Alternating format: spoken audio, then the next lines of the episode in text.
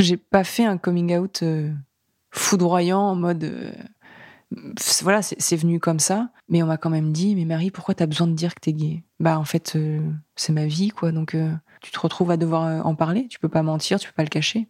Et en fait, les athlètes, ouais, qui se sentent capables d'encaisser les jugements que tu vas prendre, parce que t'en prends forcément, qui fassent ce pas-là en avant pour les autres qui, eux, s'en sentent pas capables. Première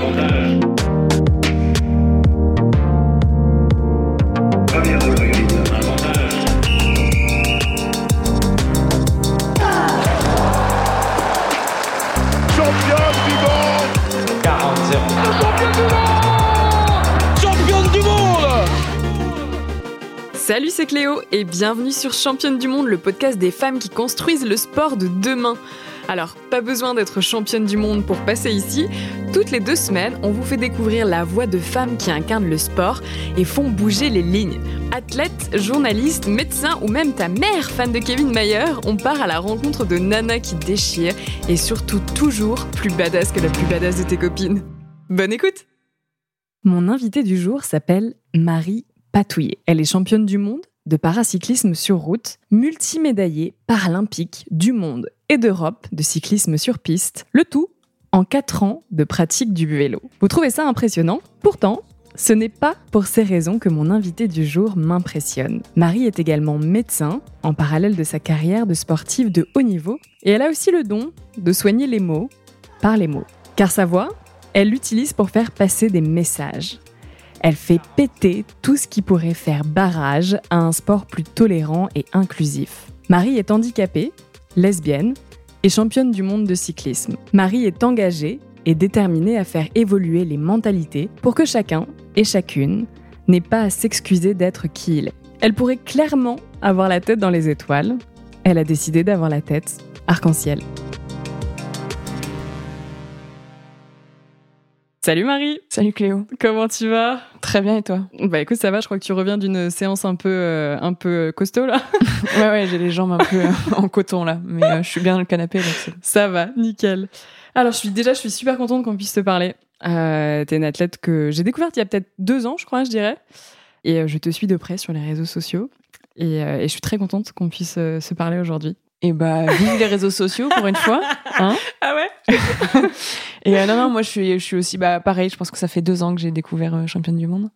Et, euh, et je suis ravie de pouvoir prendre la parole euh, sur ce podcast-là. Parce qu'il y a plein de choses à dire. Allez. je suis d'accord. Ouais, Est-ce qu'on va réussir à tout dire sur une, une petite heure? J'en doute. Mais euh, bon, Au pire, on en fera un deuxième, c'est pas grave. Exactement. vous êtes déjà, vous êtes déjà alerté. Il y a un premier épisode, mais il y en aura sûrement un deuxième. Du coup, Marie, alors pour commencer un petit peu, pour les personnes peut-être qui te découvrent, qui ne te connaissent pas, qui ne te suivent pas sur les réseaux sociaux comme, comme moi, est-ce que tu peux expliquer un petit peu quel est ton sport Mhm. et, euh, et quel dans, et quel- dans quelle discipline aussi euh, euh, tu es, vu qu'il y en a plusieurs? Donc, euh, je suis athlète paralympique. Donc, ça, ça veut juste dire que j'ai un handicap Mhm. et que je rentre dans- une catégorie de handicap euh, dans le milieu paralympique. Je pratique du cyclisme. Donc, euh, on appelle ça du paracyclisme. Euh, Il y a du cyclisme sur piste et sur route. Je fais les deux. Euh, Sur route, c'est de la course en ligne. Ça va être des circuits de 80 km. sur la piste, il va y avoir plusieurs types de- d'épreuves, des épreuves de sprint avec du 500 mètres, des pas arrêtés, et puis des épreuves plus d'endurance avec euh, une poursuite de 3 km. Et en fait, je fais tout. et euh, et je, en fait, ouais, je suis médaillée sur tout. La classe. ça va, ça commence bien. En toute, euh, en toute détente. T'as commencé euh, le cyclisme il y a pas si longtemps, finalement, on pourrait dire euh, sur, plutôt sur le tard. Comment t'as découvert, euh, comment t'as découvert le cyclisme Euh, Comment, euh, comment ouais, est-ce que ça a été un choix déjà? Effectivement, j'ai euh, ma première licence, c'est 2018. Ok. Euh, ensuite, euh, j'ai découvert sur le tard, tout simplement. Alors, si euh, je, re- je retourne au tout tout début, bah, je suis née avec une malformation euh, de la cheville et de la Mhm. jambe gauche, qui jusqu'à l'âge de mes 25 ans, euh, hormis un suivi euh, hospitalier euh, régulier, ne me dérangeait pas particulièrement. Et à partir de 25 ans, ma cheville et mon pied s'est dégradé. Et donc, en fait, la course à pied m'est devenue totalement impossible, mais de manière définitive. Et donc, euh, mon arrivée dans le cyclisme, on va dire, était un choix fortement orienté parce qu'il me restait que des, des sports où je n'étais où je, je, je, je n'étais pas en charge, enfin, je n'avais pas à porter mon poids. Ouais, des- ouais. Donc natation ou cyclisme. Euh, natation, euh, j'en ai fait beaucoup petite et, euh, et j'ai quand même pas mal souffert de, de moqueries et Mhm. donc j'ai pas des très très bons souvenirs et j'avais pas trop envie de Lié à- revenir lié à là-dedans. ton handicap? Parce que c'est un handicap qui se voit pas. Euh, quand on me voit dans la vie de tous les jours, ça se voit pas, comme 80% des Ouais. personnes en situation de handicap. Euh, mais en l'occurrence, à la piscine, il se voit. Et, euh, et c'est vrai que j'en ai souffert petite. Donc je suis partie vers le cyclisme. Et c'est vrai que très vite, j'ai trouvé une sensation de vitesse, une sensation de liberté. Avec le vélo, on peut voyager, faire des, des- des superbes découvertes et aussi des superbes rencontres. Ouais. Et, euh, et puis je me suis, bah, je m'éclate sur la piste en fait. Mhm. Euh, voilà. Ça a été, euh, on va dire, un choix induit, mais finalement qui t'épanouit totalement, quoi. Ouais, en fait, il y a un moment donné, je me suis dit, bon, bah, il faut faire le deuil de la course à pied. Ouais. Ça a été hyper dur. Et j'ai vu cette porte qui s'est ouverte dans le cyclisme, bah, go, quoi. Mm. Et, Quand t'étais euh, quand t'étais plus jeune, euh, t'étais déjà hyper sportive. Tu, tu disais que jusqu'à 25 ans, t'avais pas Ouais. eu de problème pour faire euh, pour pratiquer tous les sports. euh, euh, ça a toujours été le sport, ça a toujours été quelque chose qui était empreint dans ta vie, qui était important? Ouais, euh, pour deux raisons. La première, c'est que je savais qu'un jour, bah, cet arrêt de course à pied, ou en tout cas cette dégradation arriverait, on savait pas quand. D'accord. Et euh, du Ça coup, avait été prédit, c'est-à-dire que ouais, le- dit. médicalement, on- enfin, on- les médecins savaient que ça allait pas durer très longtemps. Et, euh, et donc, du coup, c'est vrai que j'avais cette volonté d'aller découvrir tous les sports qui me faisaient rêver. Donc, euh, Mm. franchement, j'ai fait tennis, natation, hand, surf, ski, télémarque. Enfin, j'ai tout testé euh, pour finir avec le rugby. et, euh, et puis après, c'était aussi euh, bah, ma manière à moi, parce que je suis pas très euh, violente, je j'exprime pas beaucoup ma colère. Et quand il y avait toutes ces moqueries à l'école, bah, je réglais mes comptes sur le terrain de foot, en fait. Ouais. Entre midi et deux. Et, et je, voilà, c'était par le sport que je réglais. euh, ouais, je suis différente, ouais. euh, il me manque des trucs, mais, euh, mais en attendant, je vous mets la misère sur le terrain de foot. quoi. Ça a été une manière de, pour toi de, de t'exprimer en fait, enfin de peut-être de dire des trucs que toi t'arrivais pas à dire, de montrer des choses que toi t'arrivais pas à dire et à formuler verbalement. Ouais, parce que quand on est petit, enfin quand on est enfant, on comprend pas tout. En plus, on comprend pas trop ses émotions. Et et puis en France, on n'est pas très fort pour apprendre aux enfants Ouais. à, à, à- à décrypter euh, ses propres émotions. Donc euh, oui, on a cette colère, on a cette frustration, on a une énorme tristesse. Et, euh, et d'aller la combler peut-être par le biais de la victoire ou par le biais de la performance. bah moi, ça a été mon moyen entre guillemets de de rétablir un- un équilibre. Ouais. Donc on t'a jamais finalement fait comprendre, plus jeune, que ce serait compliqué pour toi de faire du sport malgré ton handicap? Bah non, le- ça a été une des premières euh, belles rencontres de ma vie. C'est le chirurgien orthopédique qui m'a suivi et opéré. Et lui m'a toujours dit, euh, quoi qu'il arrive, que tu fasses ou pas du sport, ce moment y arrivera. Donc Mhm. euh, profite, fais comme tu as envie, fais comme tu le sens. Euh, et j'ai été extrêmement libre là-dedans. Et ça, je, je l'en remercie parce que du coup, même si je peux plus courir, j'ai aucun regret parce que j'ai découvert tous les sports qui me faisaient rêver. Donc Ouais. ça, c'est une grande chance. Même si le haut niveau me faisait rêver, Ouais. parce que je suivais bah, tous les championnats d'Europe, championnats du monde d'athlé en août, c'était mon rendez-vous. Quoi. Enfin, Mmh, ouais. et, euh, et quand je voyais, euh, ça va pas me rajeunir, mais quand je voyais Christine Aron et Marie-Josée Pérec euh, sur la piste, euh, elles me faisaient rêver. Et... Mais je savais que pour moi, c'était c'était loupé. Et quand euh, sur le tard, je découvre le handisport, je découvre le milieu paralympique, et que maintenant je me rends compte que je suis moi aussi athlète de, Mm. de haut niveau, bah, en fait, euh, comme quoi tout peut arriver. Et le sport, euh, t'avais, euh, t'as découvert par toi-même. C'est quelque chose qui était familial. On t'a amené à ça. C'est une passion que tu t'es découverte justement en regardant la télévision. Ou, Bah, euh, bon, j'ai des parents qui sont. Alors, il n'y a pas du tout de sportifs de haut niveau dans la famille. Mhm. J'ai des parents qui sont quand même sportifs, plus pour le côté bah, activité physique, bien-être. euh, donc, euh, j'ai eu ces valeurs-là assez jeune. Et après, quand on a cette. Enfin, quand moi, je suis née avec ma malformation, on a quand même l'impression qu'il me manque quelque chose. Ouais. Et. euh, et on a envie de se prouver que physiquement, on, on peut surmonter ça. On a envie de. Et oui, comme le handicap est physique, pour moi en tout cas, euh, bah, un manque physique appelle une activité physique et c'est par le sport que, que je me suis épanouie. ce manque dont tu parles, justement, ça, a- t'as eu un besoin, j'aime pas ce mot, mais de combler quelque chose, du coup? Euh, ouais, j'ai eu un besoin de, en tout cas, euh, de me sentir comme les autres. Ouais. Euh, et d'ailleurs, euh, j'ai mis très longtemps à accepter la malformation. Je pense que jusqu'à mes peut-être 28, 30 ans. Enfin, en tout cas, jusqu'à Ah ouais. mon entrée dans le milieu paralympique, c'était c'était compliqué. Alors que, alors, ouais, c'est fou, ok, ouais, c'est hyper. euh, ça a mis vachement de temps. euh, c'est quoi C'est le, finalement le fait de te dire. C'est un podcast psy, hein, je te l'avais pas dit. c'est pas du tout un podcast sur le sport.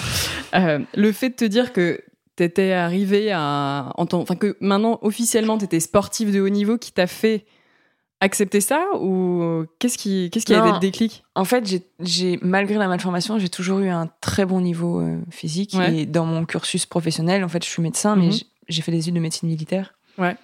Et même dans mes tests, j'ai toujours été euh, assez performante. Et bah, je me mentais un peu à moi-même. C'est-à-dire que même moi, je suis habillée, je le vois pas, mon handicap. Ouais, Enfin, il y a bah juste ouais. quand j'ai des douleurs ou quand euh, je me tords la cheville que je- ça me rappelle à l'ordre. Mais euh, Mm. et il y a eu ce moment où bah, je me suis fait réformer de l'armée parce que quand on peut plus courir, être militaire, c'est compliqué. Bah là, je pouvais pas faire autre chose que de le voir en face et euh, ça a été, euh, ouais, ça a été un peu compliqué. Et je sais pas pourquoi, depuis que je suis toute petite, je me suis toujours dit non mais vas-y serre les dents et t'inquiète, à 30 ans ça ira. Ok, tu t'étais donné, c'était un espèce de Ouais. goal, genre le- à 30 ans, euh, Ouais. ce serait l'éclaircie, quoi. Et en fait, euh, cette dégradation de la malformation, elle, a été violente et elle, a été compliquée à digérer, mais en fait, elle m'a rendu service. C'est- C'est-à-dire qu'aujourd'hui, euh, j'accepte de plus en plus mon corps, et Mhm. même pour ma vie perso, euh, bah, on se sent mieux quand on, quand on est OK avec son corps. Quoi. Toi, tu t'étais pas au courant qu'il existait, par exemple, euh, des compétitions? Je veux dire, les Jeux paralympiques, si tu suivais les Jeux olympiques, tu savais qu'il y avait les Jeux paralympiques également? Non? Non, je savais pas, mais parce Ah ouais? que moi, j'ai grandi et j'ai été éduquée dans euh, OK, t'es différente, mais euh, tu vas faire comme si. Ok. Comme, ouais. comme si tu, tu l'étais pas. Mm. Tu vas faire comme tout le monde. Et alors il y a un côté qui est assez euh, positif, c'est-à-dire que ça te donne de l'espoir Ouais. de, de de pas être si différente que ça, mais en même temps il y a un côté qui est un peu euh, un peu un déni quoi. Mm. Et à un moment donné tu te réveilles et tu te dis mais euh, Ouais.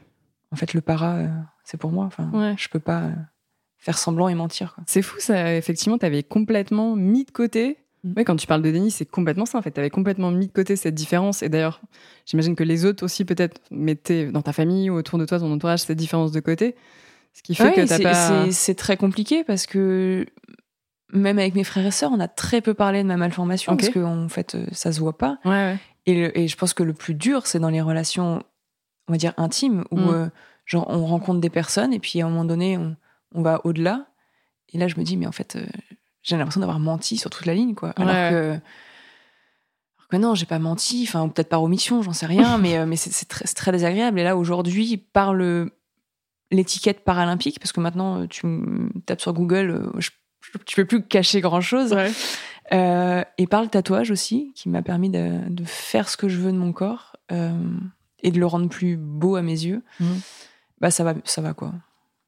Les 30 ans, euh, le cap des 30 ans a finalement été salvateur. Ouais, mais c'est c'est marrant parce que très tôt je me suis dit ça.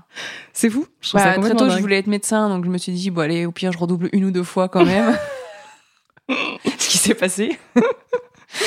je me suis accordé euh, ouais, deux ans de battement et je me suis dit à 30 ans ouais, Parce que c'est vrai qu'on n'en a pas parlé au début, et c'est vrai que je te l'ai, je, je te l'ai pas demandé, mais t'es médecin, t'es Mm. médecin généraliste. Ouais. Ça faisait, euh, c'était un peu ton premier rêve Ouais. avant de, de devenir euh, sportif professionnel. Et t'en as d'autres, j'imagine aussi, mais euh, euh, ta carrière, du coup, elle est, c'est effectivement un peu, un peu particulier, c'est-à-dire que t'as, t'as eu euh, une vie classique hors sport pendant des années, Ouais. jusqu'à v- 28 ans, c'est ça Ouais. Au moment où tu as commencé le, le cyclisme. Et à partir de 28 ans, tu as démarré une autre vie. c'est ça. C'est vraiment pour le moment, c'est, ça a été une, une sorte de, de point, euh, de, de cassure, mais positive, si je puis dire. Bah, en fait, c'est comme si, euh, ouais, le, le- le- être médecin, ça a été mon rêve, euh, mais depuis que je suis toute petite. Euh, probablement parce que avec ce chirurgien orthopédique euh, et cette rencontre qui m'a qui m'a fait beaucoup de bien et euh, et je pense que j'avais ce rêve de sport de haut niveau aussi petite, mais il m'était pas accessible. Enfin, en tout cas, je pensais qu'il était pas réalisable. Et quand j'ai découvert cette, enfin, j'ai ouvert la porte du milieu paralympique. Petit à petit, je me suis dit, bah, ok, peut-être qu'il y a un truc à faire à Paris. Et puis finalement, en fait, ça a été tellement vite que mais il y a un truc qui s'est fait à Tokyo et puis Mm, Ouais, bon là, on grille des, on grille des étapes, mais comment ça s'est passé ton entrée vraiment dans le para à proprement parler? Euh, T'as dit j'avais pas le choix, enfin j'avais pas le choix, j'avais le choix soit entre la natation, soit entre le cyclisme. T'as choisi le cyclisme parce que la natation c'était quelque chose qui qui était pas positif pour toi. Euh, à partir de ce moment-là, tu t'es dit ok, j'ai envie de continuer le sport. Mon seul moyen de continuer le sport, c'est de faire du cyclisme.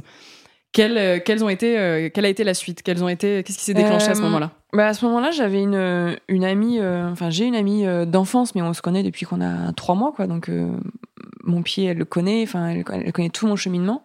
Et elle bossait euh, pour l'entreprise qui organise le Tour de France. Ok. Et le Tour de France ouvre chaque année, on s'appelle ça l'étape du Tour, Mhm. une course de montagne que les coureurs du Tour de France font parmi toutes leurs étapes. Et c'est ouvert aux amateurs. Euh, et elle m'a dit, bah, si tu veux, je t'offre le dossard, tu t'achètes un vélo et puis tu vas. Sauf que ce qui s'est passé, c'est que j'avais jamais pédalé sur un vélo de route. Euh, j'ai acheté un vélo euh, un mois et demi avant de, avant de, avant l'étape. Et puis, bah, je suis partie pour euh, 170 C'est km avec suicide. euh, 3000 mètres de dénivelé.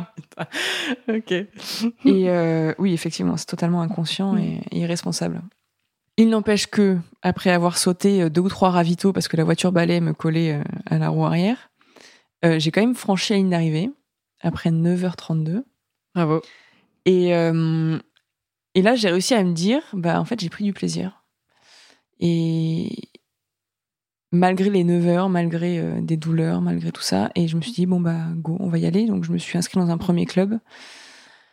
Mes premières courses ont été juste catastrophiques. enfin, et pourtant, je cours avec les mêmes filles aujourd'hui hein, au niveau international, mais euh, ma première course, c'était sur 60 km. Je me fais larguer au bout de 2 km et j'étais toute seule. Donc, en fait, j'ai fait un Oh. contre-la-montre toute seule. euh, je me faisais rattraper. Enfin, c'était, c'était un enfer. J'avais, je m'étais juste dit, tu, tu, t'abandonnes pas. Tu Mais finis, tu, passes la ligne commencer. Ouais, ouais. C'est-à-dire que tu étais débutante Ouais, finalement. c'est ça. Mais en fait, euh, dans le, handi- dans le handisport, il faut euh, faire des compétitions internationales pour pouvoir se faire classifier. D'accord.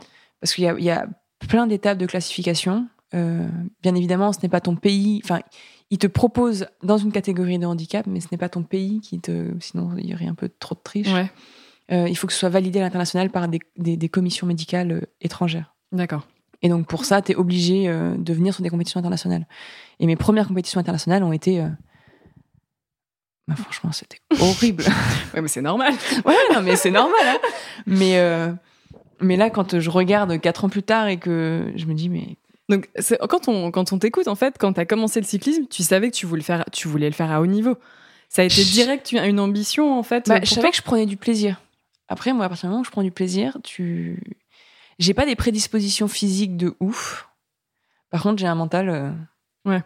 Il va falloir s'accrocher pour me, le, pour me le défaire. quoi. Donc ça a été, euh, ça a été ton goal finalement. euh, tu t'es dit, ok, vas-y, je me, je me fixe cet objectif-là, même si potentiellement comme ça sur le papier, j'ai peut-être pas tous les atouts qu'il faut pour, je vais y arriver. Bah, je me suis dit, construire un projet sans penser aux médailles, sans penser à des compétitions euh, particulières, juste. euh, bah, quand on prend du plaisir dans quelque chose et, et qu'on n'est pas bon, on a quand même envie de progresser. Hmm. Et donc, en fait, je me suis juste dit ça. euh, je me suis dit, bah, on va progresser et puis on verra ce qui se passe. Et à aucun moment tu t'es dit, parce que tu avais ton métier à côté aussi, qu'est-ce qui t'a fait basculer, qu'est-ce qui t'a fait basculer comme ça assez rapidement finalement? Déjà, parce que je pense que comme je venais d'avoir cette réforme de l'armée, Ouais. j'avais besoin aussi de, de voir autre chose. Euh, donc, euh, je, faisais de la médecine à, à- à mi-temps en tant que remplaçante. Mhm. Et puis après, j'ai un côté assez euh, perfectionniste et quand j'aime bien quelque chose, j'aime bien aller au fond des choses, sans forcément aller chercher une performance, mais avoir l'impression de bien faire la chose Ouais. pour vraiment euh, m'épanouir dedans. Mais c'est pareil avec le piano, c'est pareil avec en fait tout ce que je, je- Tout ce que j'entreprends. ouais, j'aime bien que ce soit, enfin savoir faire les choses. Et en l'occurrence, euh, je savais pas pédaler, donc. euh, enfin, je, savais faire, du vélib quoi, mais Ouais. je savais pas. euh, Il y a une différence entre pas- entre la même chose. entre faire du vélib et faire du cyclisme, clairement. Comment ça s'est passé, ta, ta- cette découverte-là du cyclisme et ton entrée dans le haut niveau hyper rapidement, du coup un peu traumatisante comme tu disais? Est-ce que ça a été vite La progression, elle arrivait vite? Comment, euh, comment ça s'est la, passé? la- la progression est arrivée hyper vite, euh, dans le sens où euh, on m'a conseillé de me mettre sur la piste pour progresser sur la route. Ouais. Et quand je suis arrivée sur la piste, j'ai trouvé des sensations que j'avais quand je courais, qui m'ont qui, qui m'ont c'était vraiment enivrant. Enfin, ça a été assez assez fort, un, un gros coup de foudre en fait. Et je me suis dit, ok, je veux rester sur la piste. Et d'ailleurs, pendant un temps, je faisais que de la piste Mhm. et j'avais mis la route de côté. Et en faisant, euh, en faisant cette piste-là, donc j'avais une séance par semaine, euh, le club euh, nous emmenait une séance par semaine euh, à l'INSEP. Et à l'INSEP, j'ai croisé la route de Grégory Boger. Mhm. Pour ceux qui connaissent pas, Grand champion. Ouais, grand champion mondial et puis vice-champion olympique, mais En sprint? en sprint, c'est vrai. Et euh, il y a eu cette rencontre qui, au début, euh, bah, il est juste venu me relever après deux chutes hein, sur le. et puis petit à petit, il m'a donné des conseils. Et puis, euh, et puis, et puis, il y a eu une, ouais, il y a eu une première médaille. Et en- enfin, et depuis, en fait, ça fait trois ans et demi qu'on se qu'on se quitte pas euh, à l'entraînement. Et quand on a la chance de rencontrer quelqu'un d'aussi généreux humainement, euh, bah, il y a un truc qui se passe. Il y a un transfert de de valeur, il y a un transfert de d'expérience. Et, ça a été un énorme catalyseur. Enfin, il a, il a tout accéléré dans, dans mon apprentissage du vélo. C'est vraiment lui qui t'a euh, fait prendre ton envol, quoi. Enfin, qui t'a. Ouais, mais parce qu'il y a eu un euh, vrai lien de confiance réciproque, il y a eu un vrai lien de respect. Et, euh, et quand il y a ça, en fait, euh, tout peut se passer Ouais. et, et tout peut être dit. Et à ce moment-là, euh, bah, il n'y a pas de tabou et tout est Mm. dit et, et on avance euh, ensemble. Quoi. C'est lui- c'est lui, enfin, tu dirais que c'est lui presque qui t'a fait prendre conscience que tu pouvais euh, aller loin et avoir de très bons résultats? Ouais. Ouais, parce que moi, de nature, j'ai pas du tout confiance en moi. Ouais. Euh, j'ai même tendance parfois à avoir envie de m'excuser d'être Mm. sur le podium. Enfin, donc, euh, non, non, c'est vraiment lui. Quand je fais ma première médaille au championnat du monde en 2019, il me dit euh, Bon, bah, on va à Tokyo. Et je dis Ah bon? Quoi? Il me dit Bah ouais, tu fais médaille de bronze à un moment donné. Il se passe quoi à Il faut y aller, là. donc, ouais, lui, c'est lui un peu qui m'a. Même si je commence à apprendre et à. et à- Parce qu'il faut hein, euh, prendre un peu confiance quand on fait du haut niveau, mais euh, c'est lui qui m'a porté vers, euh, vers le haut niveau. ouais. Et là, quatre ans après, maintenant, tu, tu te rends compte quand même que t'as dû. alors, je sais pas, j'aime pas ce mot de talent, mais enfin, en tout cas, que, que t'as ta place et que. et que tu, tu mérites toutes les médailles. Et c'est vrai qu'on l'a pas dit, mais tu viens de faire aussi championne du monde Ouais. sur route. Je me rends compte que j'ai tout fait en tout cas pour aller, pour aller les chercher. Enfin, même pas pour aller chercher les médailles parce que la, la vérité c'est que je ne pense jamais aux médailles. Pour moi, si je pense aux médailles, c'est que la course elle est déjà finie Ouais. et du coup je suis plus dans la course. Euh, bah, je prends l'exemple des championnats du monde sur route. J'ai commencé à penser au podium à un kilomètre avant la fin Mhm. de l'arrivée, enfin à un kilomètre de l'arrivée, et j'ai commencé à penser à la, à- au titre quand j'ai vu le panneau de 200 mètres. Avant, il n'y avait pas de médaille en tête. Ouais. Il y avait, il y avait rien de tout ça. Et euh, aujourd'hui, je sais que j'ai aucun regret sur chaque séance, sur toute la réflexion que je mets sur mon projet de perf. En fait, c'est ça qui me passionne vraiment. Les médailles, Mm. c'est bien, hein. c'est une récompense, ça permet de, de remercier tous les gens qui, qui s'occupent de moi. Mais euh, moi, ce qui me passionne, c'est la construction du projet de performance, c'est d'être euh, dans l'échange permanent avec prépa mental, euh, psy, prépa physique, euh, nutritionniste, Greg. Et en fait, c'est toute cette alchimie-là qui me, qui me passionne et qui fait que quand je vois ce que ça fait sur le vélo, bah, c'est génial, en fait, c'est magique. Mais euh, en fait, les médailles ne sont que la conséquence de ça. Et j'y pense très rarement, même pour Paris. Paris, je pense juste à aller chercher mon meilleur niveau de performance. Mhm. Franchement, j'ai envie de dire bah, bon courage aux filles, euh, à mes adversaires pour venir me chercher. Après, si elles me battent, bah, bravo à elles. Quoi. Presque, en fait, tu serais satisfaite de faire tes meilleurs euh, Chrono. chronos, Ouais. même si tu n'es pas sur le podium, par exemple. Bah, c'est ce qui s'est passé à Tokyo. Ouais. Mon meilleur souvenir et ma plus belle perf, c'est ma quatrième place au 500. Ok. Et pourtant, je fais deux médailles de bronze. Mais euh, c'est ce temps que je fais au 500 qui était. Franchement, moi, j'y j'y croyais pas. Parce que le 500 mètres, c'est une épreuve de sprint. Euh, sur le, dans, dans le cyclisme euh, sur piste, euh, les sprinteurs ont des fessiers des cuisses assez développées, Mhm. chose que je n'ai pas du tout. Euh, donc, j'ai pas du tout un profil Ouais. type euh, pour faire du sprint. Mais j'ai la chance d'avoir un entraîneur qui accepte qu'en fait, je prends tellement de plaisir dessus que on se pose pas la question du profil. Mhm. On y va, on s'entraîne et, et on fait. Et ce chrono-là, moi, il m'a donné les larmes aux yeux. Euh, quand j'ai vu Greg en visio, c'était pareil. Et euh, j'en suis. euh, ouais, je crois que c'est mon meilleur souvenir euh, des jeux. C'est fou. Et pourtant, c'est du chocolat. quoi. place.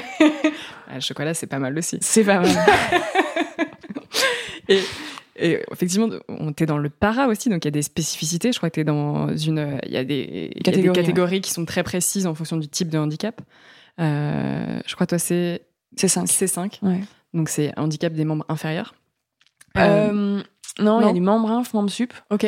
C'est juste que c'est. euh, Moi, dans ma catégorie, c'est soit le pied, Ouais, soit la main qui est touchée. d'accord. En fait, ça remonte à en fonction des étages sur le corps. euh, euh, enfin, en dessous de cheville, tibia, au-dessus de genou. euh, Hmm. Voilà, comme ça. C'est vrai que dans le, dans le sport para, souvent les gens, je, je vois autour de moi, c'est des choses que j'entends, même mes parents qui sont professeurs de PS, donc euh, qui disent Ah là là, euh, on, on trouve ça hyper intéressant de regarder le para, mais on comprend rien parce qu'il y a trop de catégories, parce que du coup il y a plein de courses. Comment est-ce qu'on peut expliquer plus simplement ça aussi aux gens et euh, C'est compliqué à expliquer. Ouais. Et en plus, c'est un sujet sensible parce que ça touche euh, bah, forcément une partie de notre corps. Et, euh, et ça reste quand même très intime. Ouais, Euh, moi, je sais que je suis rentrée des jeux, j'ai pris des messages de violence me disant que j'avais rien à faire euh, en handisport. d'accord. Parce que mon handicap se voit pas, Ouais. et parce que. euh, Et, euh, et d'ailleurs, j'ai fait le choix depuis ces messages-là de ne plus expliquer vraiment ce que j'ai. D'accord. Parce que quand je l'ai fait, j'ai vu que ça avait été mal compris, donc ou réduit. Mhm. Et effectivement, si j'avais uniquement ce que les gens rapportent sur les réseaux ou dans les médias, bah, j'ai pas ma place en handisport. D'accord. Donc, c'est vrai qu'il y a une barrière de compréhension. Mhm. Et franchement, j'ai pas trop la réponse. Si ce n'est euh, de voir le, le- le handisport comme une performance vraiment sportive, Mhm. comme euh, dans le milieu euh, olympique, sans forcément essayer de comprendre pourquoi l'athlète est là. En Mhm. fait, s'il est là, il a passé euh, une, deux, trois, quatre commissions, des confirmations, des reviews, des... et juste prendre la perf comme elle vient. Comme quand on regarde une, une épreuve olympique. Quoi. Mm. Comment on, comment on réagit et comment on vit le fait de euh, presque de, de se faire classifier le type de handicap en fait? Genre t'es pas assez handicapé pour pouvoir être euh, sur ce type de course comment en fait comment tu le gères en tant que personne? C'est ultra violent Ouais, c'est vrai que. Alors, moi, j'ai j'ai mon côté médical qui me sauve beaucoup. C'est-à-dire que euh, dans ce- tout ce côté-là, euh, toutes les, les, les, les situations qui peuvent être considérées comme violentes euh, par rapport au corps, je je- j'endosse très rapidement la casquette de médecin et je Ouais. me dis que c'est. Je rationalise beaucoup. Mm. Euh, par exemple, c'est pareil, les contrôles antidopage, il y a des trucs. Enfin, quand on doit uriner devant quelqu'un, c'est.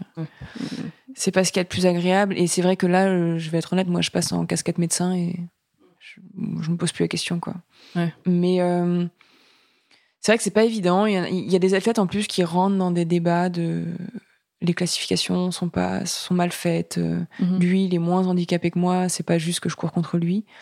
Euh, Ouais, moi c'est sûr. hein, tu, tu prends le le carré final des jeux. Je suis la seule avec un handicap en bref. ok Euh, les, les trois autres filles, elles ont un handicap membre sup. Mhm. Une fois que le vélo est lancé, elles, elles ont leurs deux jambes pour appuyer. Moi, une fois que le vélo est lancé, j'ai le handicap sur la jambe. Mais dans ma tête, euh, mon aventure dans le sport de haut niveau, euh, ça se finit à Paris. ok Et euh, j'ai pas envie de. Pas de perdre de l'énergie, mais j'ai en tout cas mon énergie, j'ai envie de la mettre ailleurs. C'est un Mhm. choix que j'ai fait. Et euh, ok, bah, elles ont leurs deux jambes, il leur manque une partie euh, de leur poignet, de leurs mains. Bah ouais, on va jouer comme ça, c'est le cadre, euh, je l'accepte. Mhm. Et j'évite de penser trop à, à des formes d'injustice Ouais. que je peux comprendre, hein, que j'entends. Il y a des athlètes euh, en natation. En plus, au jeu, c'est compliqué parce que ils, ils réunissent des catégories d'accord qui, euh, sur les championnats du monde, sont vraiment séparés. Et là, oui, il y a une très, enfin, une nette perte de chance pour euh, certains athlètes. euh. C'est vrai que c'est des sujets finalement dont on parle assez peu, qui sont très polémiques et, et on donne pas forcément non plus la parole aux personnes concernées. Donc c'est vrai que ça peut être ouais, assez, assez particulier. J'entends aussi du coup que les gens soient un peu perdus aussi des fois et ne comprennent pas très bien. Toi, tu concours aussi euh, chez les, avec les valides. Ouais. Euh, tu as fait une deuxième place d'ailleurs au championnat de France. Et même un titre en, par équipe. C'est génial. Ouais. Trop bien. Est-ce que t'es, est-ce qu'il y a une sorte de fierté aussi à, te, à dire bah je cours aussi finalement avec les valides? En fait, euh, plus j'avance dans le, dans le sport paralympique, plus euh, j'ai cette envie que les gens découvrent le, le paralympisme. Euh, et, euh, et pour moi, quand on est dans des situations, on va dire, de faible handicap, donc quand on est dans les catégories les moins euh, touchées par le handicap, en fait, c'est presque un, c'est presque un devoir d'aller sur les compétitions valides, d'aller se montrer, d'aller dire, ben ouais, on est là, on fait des performances en fait. Le, le handisport, c'est pas juste une personne qui a qui est en situation de handicap et qui fait du sport en fait. Il y a une vraie performance euh, sportive derrière, il y a une vraie construction de projet et et parfois on a un peu l'impression qu'on est oublié. Parfois on a un peu l'impression qu'on nous voit juste avec notre étiquette euh, de handicap. Mm. Et la performance, bon bah en fait c'est déjà bien qu'on fasse euh, du sport en ayant un handicap en fait. Alors que non, c'est pas ça. Mais ouais, moi quand euh, je, je monte sur des podiums au championnat de France élite, euh, ça a du sens quand je vois la, la jeune Heidi Gauguin qui est de ma catégorie, euh, qui fait championne du monde, double championne du monde au championnat du monde junior élite. Mhm. Bah en fait euh, c'est juste génial. Enfin c'est euh, c'est tout nouveau. C'est euh, et, et je trouve que ça fait rayonner le paralympisme, Ouais. mais de manière euh, hyper positive. Et on se détache du. Ouais, de l'étiquette. Enfin, on prend plus la le sportif dans sa globalité que euh, juste en lui collant l'étiquette. C'est aussi le moyen de, de se référer finalement au, au- au valide. C'est-à-dire que quand on, en- dans le paralympisme, on peut moins se projeter sur euh, est-ce que la performance qu'elle fait est impressionnante ou pas? Ouais, c'est sûr qu'il y a cette comparaison, euh, il y a cette Mm. comparaison euh, avec les, avec le milieu olympique, Ouais. mais euh, mais c'est pour ça que les, les- pour moi les athlètes euh, paralympiques Hey, it's Danny Pellegrino from Everything Iconic. Ready to upgrade your style game without blowing your budget? Check out Quince. They've got all the good stuff shirts and polos, activewear, and fine leather goods, all at 50 to 80% less than other high end brands. And the best part? They're all about safe, ethical, and responsible manufacturing. Get that luxury vibe without the luxury price tag. Hit up quince.com slash upgrade for free shipping and 365 day returns on your next order. That's quince.com slash upgrade. Les moins touchés par le handicap ont presque ce devoir d'aller se confronter aux, aux valides pour pour que les gens comprennent que en fait on fait des vrais perfs et que même dans les, les catégories les plus handicapées, Ouais. c'est une vraie performance autant que ce que font les, les- le milieu olympique en fait. Mm. C'est pas juste quelqu'un qui a une situation de handicap Ouais. qui fait du sport. Ouais. C'est euh, il y, a, il y a une vraie exigence, il y a des vrais compromis que chaque athlète font. Mm. Et, euh, et ouais, quand on, ouais, je, pour moi c'est presque un devoir de d'aller participer, même si oui, on va être honnête, euh, des chances de médaille, on en a pas beaucoup dans le milieu. Enfin, je pense que jamais tu me verras fort. en équipe de France. ouais, mais c'est des championnats Ouais. de France, mais jamais tu me verras en équipe de France euh, olympique. Mm. Euh, Peut-être que Heidi a plus de, de temps devant elle pour être peut-être la première femme à faire les Jeux olympiques et paralympiques. Et franchement, je lui souhaite et Ce serait génial. ça m'étonnerait pas que- qu'elle qu'elle y arrive. Euh, moi, en l'occurrence, euh, j'ai un bon niveau, mais euh, je suis trop vieille. Là, il faut le dire quand même. Non, je, je ne te laisserai pas dire ça. tu as le droit de le dire, mais je ne, je ne confirmerai pas. pour, euh, pour continuer ce que tu dis, effectivement, tu es une sportive qui est euh, engagée. Je peux utiliser ce terme-là, Ouais. ça te convient. Tu es quelqu'un qui milite aussi pour le sport, un sport plus inclusif. Mm. On parlait de handicap, mais euh, il n'y a pas que ça. C'est également euh, dans euh, le sexisme. C'est des sujets, c'est des sujets où, tu fais entendre ta voix, dans lesquels tu prends part. C'est important pour toi, justement, de te faire entendre et de prendre la parole sur ces sujets-là, donc le sujet du handicap, mais également sur d'autres sujets comme le sujet du sexisme, par exemple. Oui, pour moi, c'est hyper important. Déjà parce que je crois en la vision globale de la personne et que considérer euh, une personne juste selon euh, un prisme ou une étiquette qu'on lui colle, Mm. c'est pas. bah, pour moi, c'est pas considérer la personne, tout Ouais. simplement. Euh, on est fait de. On est tous différents, on est tous uniques. Et on a chacune, chacun nos, nos caractéristiques. Et ce, pour moi, l'inclusion, ouais, ça se conjugue au pluriel. C'est, c'est pas. Alors oui, il y a des causes qui nous touchent plus que d'autres. Mhm. Euh, moi, ça va être le sexisme, ça va être l'homophobie dans le sport, mais mais il en existe des dizaines, cinquantaines voire centaines, je pense, de Mhm. discriminations. Euh, et euh, et encore plus dans le milieu paralympique où bah forcément il y a cette grande étiquette du handicap qui est aussi une forme de discrimination et euh, où l'inclusion est extrêmement importante. Bah c'est pas parce que on inclut le handicap qu'on est inclusif partout et Mhm. qu'on n'a rien à se reprocher derrière. Ouais. Oui, il y a des ambiances sexistes. Oui, il y a des comportements homophobes. Et euh, pour ça, je pense que bah, il faut en parler, il faut en discuter, il faut, euh, il faut parfois expliquer en fait, parce que Mm. tout simplement, parfois les gens n'ont- pas les, la- la- les notions, ou du moins les connaissances sur euh, ce qui se fait et ce qui se fait pas, Mhm. ce qui se dit et ce qui se dit pas, sur, sur quoi on a le droit de rigoler, sur quoi on n'a pas le droit de rigoler, dans quelle situation. Enfin, tout ça, en fait, c'est hyper complexe et je le comprends totalement. Mm. Mais, euh, mais c'est- ça doit pas être une excuse pour ne rien changer, en fait. Mm. Toi, t'as déjà été victime toi-même de, de comportements sexistes ou homophobes euh, dans le milieu du sport? Bah. Oui. Ça y est, on attaque les sujets sensibles.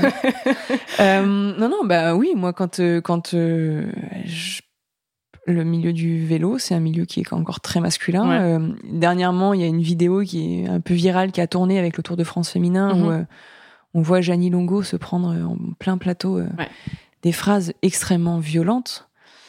Euh, Certains diront euh, c'était il y a euh, 30 ans. Mais Ouais, euh, bah, si je te dis qu'en 2021, au jeu, euh, quand je demandais juste qu'il y ait une ambiance avec des blagues un peu moins euh, salaces, un peu moins lourdes, on m'a répondu que si je voulais pas un sport sexiste, il fallait que je fasse un sport de filles. hmm. Pour moi, c'est du même niveau. Donc, Mm. euh, c'est que il y a encore des choses qui, qui, qui n'ont pas changé. Et, euh, et oui, quand on est une femme athlète de haut niveau, euh, entendre des blagues en permanence, c'est lourd. En fait, ça met pas dans des conditions de perf. Ça sort de sa bulle de perf. Euh, c'est pesant. Ça peut être euh, anxiogène. Ça peut ça peut exclure aussi parce que bah ouais à table on a plus envie de vite partir et de pas Ouais. participer à la conversation donc euh, tout ça ça joue en fait dans le cadre de la performance Hmm. quand alors moi j'ai cette on va dire cette chance de d'être out dans tous mes milieux de vie et d'avoir aucun souci euh, sur mes orientations sexuelles mais euh, ouais quand je sais qu'il y a des athlètes au jeu à Tokyo qui euh, ne sont ne peuvent pas et se sentent pas capables de de parler librement de leur vie conjugale Hmm. bah, je trouve ça injuste. Comment est-ce qu'on peut demander à des athlètes d'aller chercher leur meilleur niveau de perf si en plus ils doivent cacher la personne avec qui ils partagent leur vie, quoi? C'est pas. Ouais. Bah, pour moi, c'est qu'ils ont même pas. Et pourtant, ils ont perfé. Mais Ouais. c'était même. Pour moi, c'est, c'est, ils ont encore un champ énorme pour, pour aller encore plus loin dans la performance parce que la sphère, enfin, la- la- l'ambiance en tout cas de leur performance n'était pas euh, assez safe. Enfin. Mm. Pour se sentir vraiment bien. Pour toi, c'est important parce qu'on a souvent entendu, et on l'entend malheureusement toujours beaucoup, que tout ce qui est, entre guillemets, revendicatif ou qui est de l'ordre du privé, du personnel, etc., n'a pas lieu d'être ou d'être exprimé dans le milieu du sport ou parce qu'on parle de performance et le sport et pas autre chose. Euh, tu comprends, toi, ça que Non.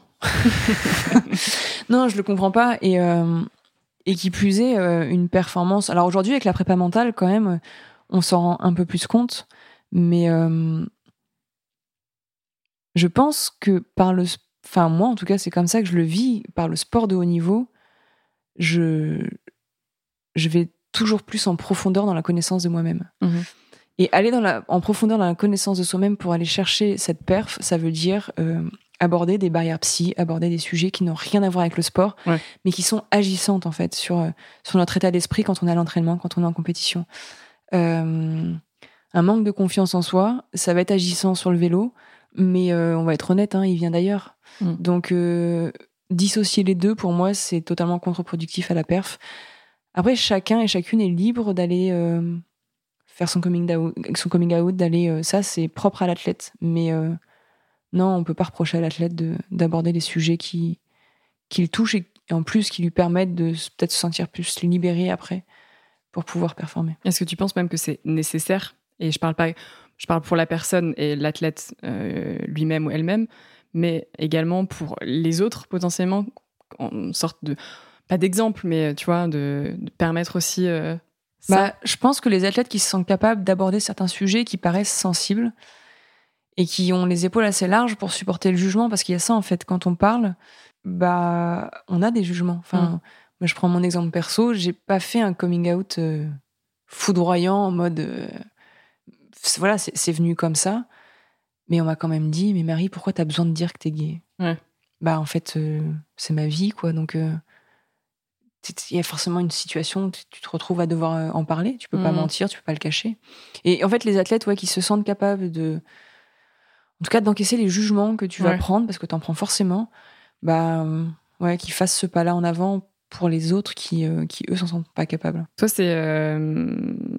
Euh, ça te semblait nécessaire de pouvoir le faire parce que tu savais que tu pouvais aussi encaisser tout ça Bah, Ou ça s'est fait naturellement En fait, presque moi, ça s'est fait sur un quiproquo. c'est vrai. Ouais, ouais, parce qu'en fait, au jeu, sur mon compte Insta, il y avait un arc-en-ciel. Ouais. Et, euh, et devant l'arc-en-ciel, il y avait une médaille quand même qui était, qui était, enfin, tout en emoji parce que c'est une communication très, euh, très directe. Et, et, euh, et dans le milieu du cyclisme, en fait, l'arc-en-ciel, bah, comme sur un maillot de champion du monde, il y a un arc-en-ciel, alors que c'est pas les mêmes couleurs. Ouais. euh, mais euh, c'est un arc-en-ciel quand même. Et du coup, en fait, euh, quand on communique, euh, qu'on met un arc-en-ciel dans le milieu du cyclisme, ça veut dire juste championnat du monde. Ouais, bien Ça sûr. veut pas dire LGBT. Ouais, ouais. Et là, on m'appelle en me disant Ouais, Marie, il y a un projet euh, avec euh, 20 témoignages sur l'homophobie dans le sport.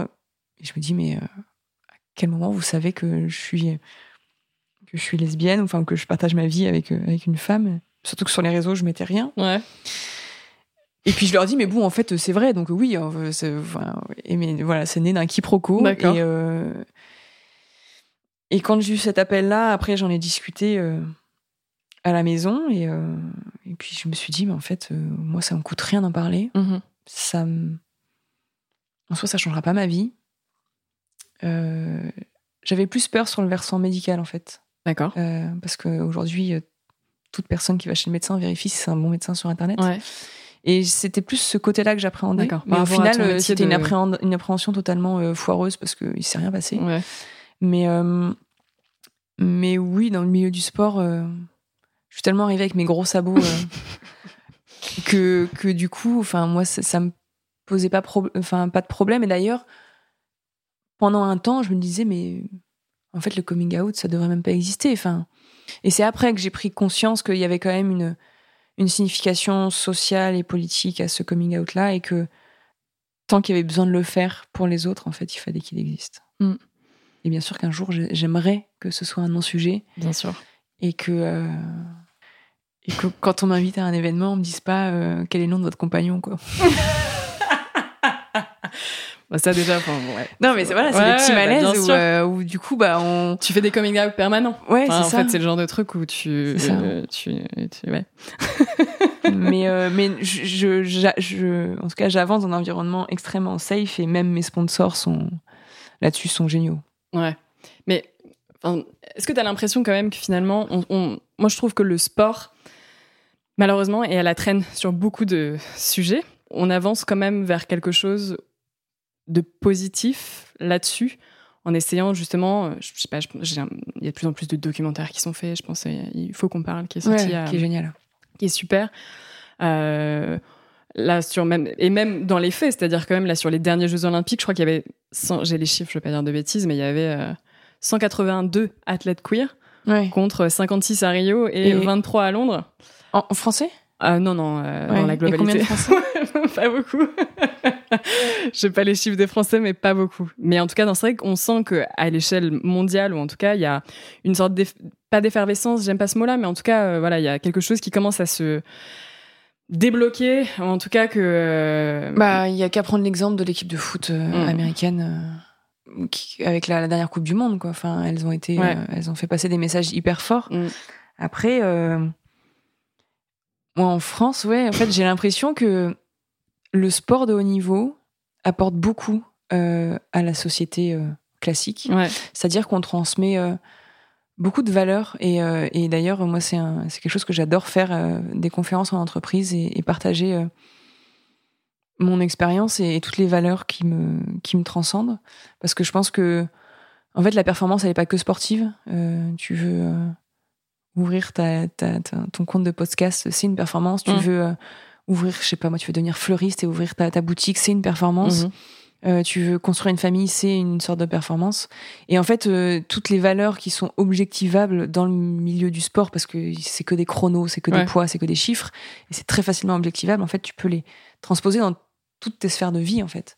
Et, euh, et dont la plus importante, la prépa mentale. Enfin, moi, je, je découvre plein de pratiques, et je me dis, mais si tout le monde pouvait pratiquer ça dans sa vie, adieu les angoisses, adieu le... et vivre l'instant présent. Et, euh, et tout ça, moi, j'ai à cœur de le partager. Et c'est génial quand on voit que les gens sont réceptifs à ça et, et qu'ils ont l'impression d'avoir euh, pris un, un bol d'air. Mais l'inverse, Euh, c'est comme si le milieu sportif était un peu hermétique à toute Ouais. l'avancée de la société. Ouais. Et, euh, et on, on a l'impression qu'on le, le, le, le sens inverse est plus difficile. Quoi. Mm. Il passe, il y a quelques trucs qui passent, mais euh, Comment tu l'expliques ça que le sport soit encore tellement hermétique à tous ces sujets-là, toutes ces avancées, que ce soit effectivement euh, quand on parle de euh, homosexualité dans le sport, de préparation mentale, de, enfin voilà, les sujets sont infinis, euh, que ça avance tellement longtemps, tellement lentement, pardon, en France? bah, quand on rentre dans le sport de haut niveau, j'ai l'impression que c'est un peu différent peut-être dans le sport, on va dire, loisir. Euh, mais quand on rentre dans le sport de haut niveau, on touche à un domaine d'expertise. où euh, chaque euh, membre de, ce, de, ce- de, de cette entité du, du haut niveau est expert de, sa, de son domaine. Et ouais, quand on est expert, c'est compliqué de, de, de- de- en tout cas, de laisser rentrer une certaine curiosité, de laisser rentrer euh, une nouvelle manière de voir les choses. Ouais. Et franchement, c'est c'est- ouais, c'est c'est rare de pouvoir rencontrer des gens qui, qui se remettent en question, qui savent dire je sais pas, je vais regarder ailleurs. Mais ça, c'est partout pareil. Euh, dans la médecine, c'est pareil. Mm. Euh, c'est rare les médecins qui vont dire bah, je sais pas, mais je vais demander. Et moi, je sais que quelque chose qui m'a énormément séduite avec Greg, c'est que quand on discute et qu'on ne sait pas, bah, c'est OK de pas savoir. Mm. Et c'est encore mieux d'aller demander à quelqu'un euh, qui a plus de connaissances. à- Et, euh, et ça, c'est une qualité que je trouve encore trop rare dans, dans le domaine de l'expertise. Et, euh, et ça va du coup aussi avec l'ouverture d'esprit et ça va avec le fait de se, de se remettre en question sur certains sujets. Enfin, qu'à parler de les sujets qui concernent l'entraînement de la femme Ouais. sportive de haut niveau, que ce soit les règles, que ce soit Mm. le poids, que ce soit. On est à la ramasse encore, hein, Mm. même s'il y a des superbes équipes à l'INSEP qui font des, des- des gros travaux de recherche et, et, qui, et qui, franchement, euh, ouais, sont, sont hyper entreprenantes. C'est encore, euh, c'est encore loin derrière. On avait, euh, justement, on avait fait un podcast avec Juliana de l'INSEP Ouais. sur ça et, euh, et c'est chouette mais que ça que ça existe mais effectivement elle disait que c'était une étude qui avait été démarrée il y a très peu de temps alors Bah ouais, que ouais, c'est un c'est- sujet qui est traité euh, depuis beaucoup plus longtemps je veux dire c'est les femmes ont leur, elles n'ont pas leurs règles depuis trop- depuis 5 ans donc aussi tu vois il y a un moment donné où tu te dis il y a des petites choses qui font pas trop sens mais euh, est-ce que est-ce que selon toi aussi euh, on en avait un peu parlé avec Nathalie Péchala dans un ancien épisode. Est-ce que c'est pas aussi lié à toutes les institutions sportives, etc., qui sont bloquées un peu dans le passé, qui sont, euh, qui ont du mal justement à vouloir accepter ce type d'avancée? Mais ça, je crois que c'est dans toute sphère pro, même familiale, même où euh, il y a cette réflexion. euh, Mais avant, c'était comme ça. Mm. Et, euh, et on se conforte un peu dans le avant. Et parfois, ça fait un peu peur de d'aller vers d'autres horizons et de bousculer un peu les codes. Quand on perd ses repères, il y a forcément un moment donné, on a le vertige. Donc, c'est pour ça qu'il faut que les athlètes parlent Mm. et s'expriment, sans forcément être dans la violence, sans forcément être dans le procès, sans mais juste un échange, quoi, de dire ce qu'on ressent, ce qu'on sans susceptibilité. Est-ce que tu penses que le changement passera par les sportives et les sportifs? Euh, Bah, c'est les premiers concernés. Euh, Quand on se sent pas bien dans un environnement euh, de compétition, bah, ouais, c'est le sportif qui va. Enfin, malheureusement, c'est au sportif de dire là, je me sens pas bien, je me suis pas senti bien, j'étais pas. Donc oui, il va falloir que, enfin, en tout cas, ceux qui s'en sentent capables et ceux qui ont accès à ce qu'ils ressentent vraiment, parce Mhm. qu'il y a ça aussi. Euh, faut pas oublier que quand on est sportif de haut niveau, on est quand même euh, pris par cette notion de performance et que Ouais. on a tendance, on fait tellement de compromis dans notre vie qu'on a tendance à même faire des compromis sur ce qu'on ressent et à se dire mais ça on verra plus tard. Puis le jour où ça explose, euh, c'est violent. Mhm. Et euh, mais euh, ouais, je pense que ça passe par les sportifs. Il faudrait juste que les staffs et les institutions en face euh, lèvent un peu le, cette sanction, enfin cette épée Damoclès euh, où si on parle, euh, on a l'impression qu'on va tout perdre quoi. Parce que je pense qu'on peut parler sans Ouais, sans. Les choses peuvent être dites sans violence, sans. Juste une discussion quoi, entre Il faut adultes. qu'elle soit reçue en face, quoi. C'est ça. Ça s'appelle écouter. ouais. C'est pas toujours si évident. Certaines Ça s'apprend. personnes. c'est rigolo, il y a une, une sorte de, de dualité, je trouve, chez toi, de cette rigueur que tu as sur ta Je performance. suis une schizophrène. non, c'est marrant. Et mais ce que je trouve hyper intéressante et qu'on voit assez peu, enfin, c'est pas, vais pas faire de constat ou quoi que ce soit, mais entre la rigueur que tu, que tu dépeins euh, sur tes performances, tes objectifs, etc., vis-à-vis de toi-même, et aussi ton, ton look, ce que, tu, ce que tu montres de toi, les cheveux rasés, les tatouages, etc., aussi, qui peut paraître beaucoup plus. euh, moins dans cette rigueur, si je, si je puis dire, euh, qui est assez Oui. Inou, inouïe. En fait, euh, ma rigueur, elle prend naissance dans. Je crois que la, la valeur que j'affectionne le plus, et je sais pas si le terme est, est vraiment très français ou, prend sens, mais en tout cas, j'appelle ça. Enfin, c'est être honnête avec soi-même. Ouais. Euh, mais être honnête avec soi-même, c'est hyper dur d'avoir accès à son, à son désir le plus profond. Parfois, euh, on peut ne- même pas le soupçonner. Et euh, ouais, du coup, si je suis honnête avec moi-même, bah moi-même, c'est les cheveux rasés, c'est les tatouages, euh, mais c'est aussi euh, aller à l'entraînement à 150%. Et si je ne suis pas à 150%, ça sert à rien d'y mettre les pieds. C'est aussi euh, faire le job au niveau nutrition, au niveau sommeil, au niveau bah ouais, je, je peux pas sortir autant que je voudrais. euh, je, je, tu me verras toujours tourner au Perrier. Et C'est une très bonne boisson, Perrier. Ouais, ouais, non, non, c'est, c'est génial. Parfois, euh, t'as envie d'avoir un peu plus de fête, quoi. Mais euh, euh, surtout, voilà. Mais euh, ouais, quand je me retrouve à devoir annuler des mariages parce que je suis en préparation de championnat du monde, bah ça fait partie de la rigueur. Mais Mhm. en même temps, si je suis honnête avec moi-même, ce que je veux, c'est, c'est faire ma meilleure perf à Paris et ma meilleure perf, bah, c'est faire ces compromis-là. Donc en fait, même si les deux ont l'air, il y a une certaine dualité qui se, qui se dessine. En fait, c'est quand même extrêmement lié. C'est-à-dire que si aujourd'hui j'affiche autant mes tatouages, que j'affiche mon crâne rasé, que je vais même jusqu'à me colorer même les cheveux euh, pour des compétitions, euh, c'est juste que c'est moi et rien d'autre. Et ça, presque, tu dirais que ça te permet d'être encore plus dans ta performance? Et ce qui est fou, c'est que plus je tends vers ça, parce que si tu prends les premières photos euh, dans le, au début de mon arrivée dans le cyclisme, je ressemblais pas à ça. Enfin, j'avais Mm. encore les cheveux un peu longs, j'étais moins tatouée, je, j'étais moins engagée aussi. Mais plus je tends vers ça, plus je me rends compte que quand je prends la parole devant des, des gens, dans des entreprises, en fait, plus ça touche. Parce que j'ai, l'impression de tendre vers le vrai, enfin, Mm. en tout cas, mon vrai à moi. Et, et c'est ça qui touche les gens, c'est de se rendre compte que c'est libérateur, en fait, d'avoir l'impression qu'on peut vraiment être soi sans euh, devoir répondre à des codes, sans devoir répondre à des normes. Euh, alors, ouais, sur le chemin, c'est lourd de se sentir euh, hors norme et hors cadre. Il y a des moments où ouais, c'est compliqué, mais à la fin, on s'en sent forcément plus libre.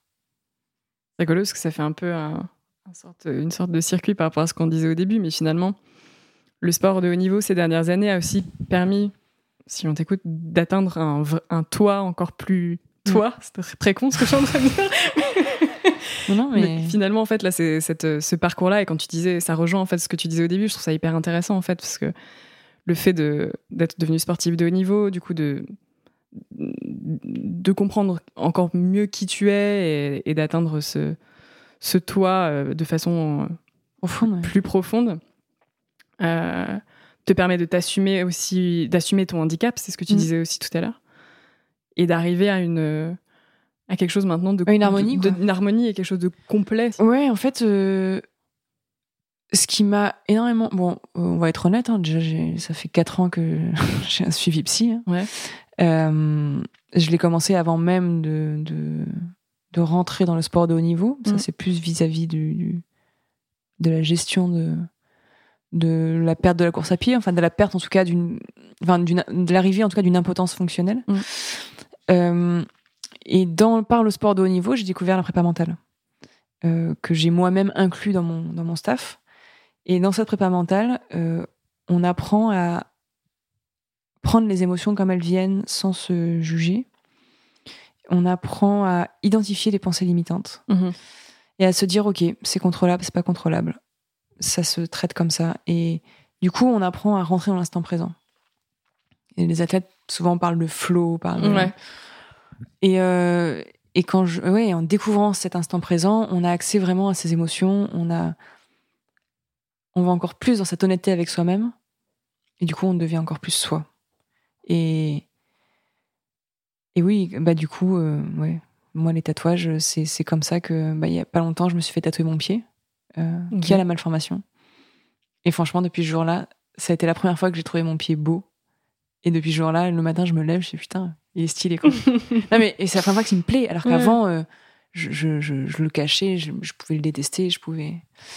Donc euh, ouais, le sport de haut niveau, moi en tout cas, parce que j'ai choisi d'aller dans ce sens-là, je pense que ouais, à Paris, euh, j'aurais une, une belle connaissance de moi en tout cas. Justement, les, l'objectif, les objectifs à, à Paris, c'est, quoi? C'est euh, aller faire mes meilleurs perfs. En fait, arriver à Paris avec mon meilleur niveau. Mhm. Et encore une fois, si les filles me battent, tant mieux pour elles, et je les féliciterai. Par contre, il faudra qu'elles s'accrochent euh, pour venir me battre. Là, je m'excuserai pas. Attention, Marie est là. Non, non, mais je fais tout pour. Donc, Ouais, euh, ouais. je fais tout pour. euh, et d'ailleurs, bah, il y a des titres qui sont tombés qui n'étaient pas vraiment prévus parce que cette année, elle n'était pas censée être. euh, C'était pas censé être une année de perf, mais euh, c'est que ça montre qu'on est sur le, le, la bonne voie et que l'alchimie et l'harmonie qui s'est créée dans, dans ce staff euh, qui m'entoure, elle est incroyable. Et après Paris 2024, c'est quoi le. Après Paris 2024, euh, bah, j'arrêterai le vélo. Ah ouais, c'est vraiment, tu sais Dans le haut que- niveau, ouais, Ok. j'arrêterai. J'arrêterai. euh,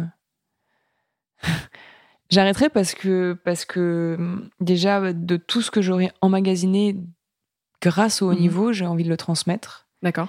Et on va être honnête, on peut pas transmettre autant qu'on veut euh, quand on est sportive euh, de haut niveau en activité, de par le temps, de par peut-être euh, certains sujets un peu sensibles. Euh, et j'ai envie de prendre ce temps-là, en fait, pour pouvoir bah, juste partager ce que, ce que moi j'ai vécu. Euh, après, il y a l'âge hein, qui, qui joue. Et puis, bah, j'ai quand même un métier qui, qui a été un de mes premiers rêves, qui est celui de médecin, que je Ouais. pratique plus beaucoup aujourd'hui. Et ça me manque, c'est un vrai compromis euh, qui me coûte à faire euh, que j'ai envie de retrouver. Et puis j'aurais probablement envie d'aller vers autre chose, d'ouvrir d'autres portes. Euh, On a, on a l'impression que tu es boulémique de d'énergie, de projets. euh, qu'on- Bah, en fait, ouais, enfin, non, je suis juste ouverte au projet. J'ai aucun. Je pourrais te citer aucun projet euh, concret. Ok. Je je sais pas ce qui va se passer. Je sais pas ce que je je serai. Et d'ailleurs, euh, mais c'est ce que le sport aussi de haut niveau m'a appris, c'était qu'en 2017, quand je soutenais ma thèse, bah pour moi j'étais médecin quoi. Mm. Et à aucun moment je me suis dit que l'année d'après ou deux ans après, j'allais finir sur les listes ministérielles de haut niveau à préparer les Jeux. Donc en fait, euh, j'ai accepté que je- bah ouais, après 2024, je sais pas ce qui. ce qui va se passer. Ouais. C'est une, une nouvelle aventure. Autant je qui, euh, partirais dans un dispensaire sur une île, de- une île euh, en plein milieu de l'océan, euh, faire de la médecine différente. autant j'irais dans un cabinet, autant je ferais peut-être pas de médecine. Enfin, je- j'en sais rien. Et c'est ok. tu te laisses l'opportunité, les opportunités. Bah, je pense que j'ai bien assez cravaché entre mes études et, et le sport de haut niveau pour avoir cette chance d'avoir euh, d'avoir la liberté ouais, de, de me dire euh, s'il y a une porte qui s'ouvre, vas-y. euh, Dans tous les cas, oui, par mon métier, j'ai une, on va dire une une bouée de sauvetage en or Ouais. quoi. Elle est et en plus le pire c'est que c'est même pas une bouée de sauvetage parce que je sais que si je me retrouve à être entre guillemets que médecin, Mm. je, je serai épanouie. Ouais. Donc euh, non, je suis sereine. Bah, c'est génial. Voilà. Après, ça se prépare. Hein. Bien sûr. Euh, Mm. Je vais pas mentir qu'il y a quand même quelques angoisses. Que ouais, bah, quand je vais rentrer de Paris, que je quitterai le village, il se passera quoi, quoi? Je vais faire quoi de mes vélos? Euh Ah non, Il y, en a- il y en a quand même 5-6 à la maison. quoi. Donc... c'est Ça presque c'est ça des la- personnes. euh, ça on fait va en la coloc. Quoi. Ils ont des, ils ont des noms. Non, quand même pas. Mais, euh, mais euh, non, mais j'affiche pas mes médailles. Mes médailles sont dans des tiroirs. Par contre, les vélos avec lesquels je fais médailles sont affichés au mur. ok, ça prend de la place. C'est une déco un peu, un peu encombrante. Alors, ils ont pas des roues. Ils ont, il y a que le cadre qui est, qui est affiché. Il n'y a pas les roues. Trop bien. Écoute, je vais fi- on va finir avec une question, juste euh, qui est la question que j'ai tendance à poser euh, tout le temps à la fin, des, à la fin du, du podcast, qui est euh, si tu devais donner ta définition de ce qu'est une championne, qu'est-ce que tu dirais? J'ai combien de temps? J'ai trois heures, c'est ça? Prends- prends Quatre tout- pages Prends tout le temps que tu veux. Si tu veux me faire une petite disserte en même temps, il y a pas de problème. Qu'est-ce que c'est une championne? Déjà, pour moi, une championne, ça sort du cadre sportif. Euh, N'importe qui peut, peut être une championne. C'est quelqu'un qui est honnête avec soi-même, euh, qui est capable d'affronter euh, bah, du coup son désir profond et de tout mettre en œuvre malgré les peurs pour y, pour y avoir accès, quitte à prendre le risque d'échouer. Et même si, même si il y a cette sensation d'échec à la fin, bah rien que parce que elle aura osé faire tout le cheminement, c'est une championne. En fait, pour moi, ce qui compte et et d'ailleurs c'est très étrange, mais je suis souvent très fière de mon résultat sportif une fois que je franchis d'arrivée. Ouais. Mais une fois que je suis sur le podium et que j'ai la médaille, ça, ça prend moins sens. Mais parce que pour moi, c'est le cheminement qui compte. T'apprends tellement euh, en osant, en allant au-delà de tes peurs, en faisant preuve de courage. C'est ça qui te, qui te rend championne, en fait. C'est pas le fait que tu fasses 1, 2, 3, 4, 8. Euh, parfois, il y, a des- il y a des sportives qui finissent euh, huitième de championnat et qui ont mis des, des- des- des valeurs et, qui ont mis en place des choses tellement fortes et tellement importantes humainement qu'elles mériteraient qu'on les écoute autant que celui ou celle qui, Mm. qui finit sur la première marche du podium. Et euh, donc pour moi, c'est ça une championne, c'est une personne qui a réussi à aller au-delà de ses peurs en écoutant son plaisir et son désir profond. Bravo. Voilà. ça aura pas fait. Ça aura pas non, mais euh, j'aurais pu continuer longtemps. Et, euh, et juste pour conclure du coup cet épisode, si euh, s'il y avait, c'est compliqué parce qu'on s'est raconté beaucoup de choses, ça fait une heure qu'on parle et Ah ouais, c'était très dense. ouais. Si euh, si tu voulais que les gens qui écoutent cet épisode retiennent vraiment une chose, ce serait ce serait quoi? T'aimerais que les gens retiennent quoi de cet épisode? Que chaque, chaque rencontre qui peuvent paraître totalement anodines peuvent changer une vie et, euh, et que ce qui compte c'est l'instant présent.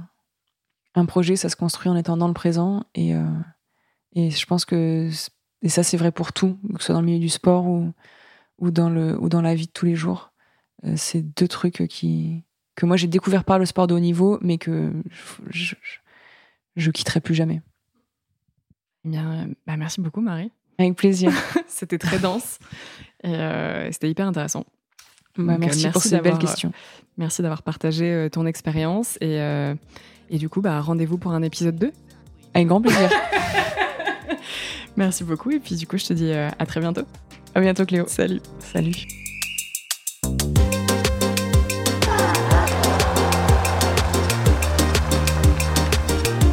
Si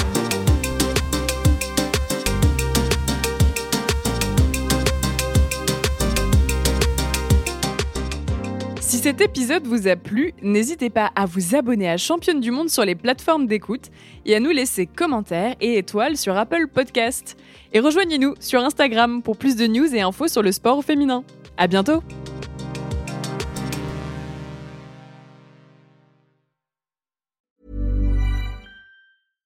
Step onto the legendary clay courts of Roland Garros, where the world's best players battle it out at the French Open for a chance to win a Grand Slam title. Tennis Channel Plus is your place to watch. Stream every court from your phone or smart TV live in HD. See the action unfold as legends fight for glory and new rivalries emerge. Daily live coverage begins Monday, May 20th, with match replays on demand so you never miss a moment. From the first serve to the final point, Roland Garros promises unforgettable moments and new chapters in tennis history. Stream now with Tennis Channel Plus to be there when it happens.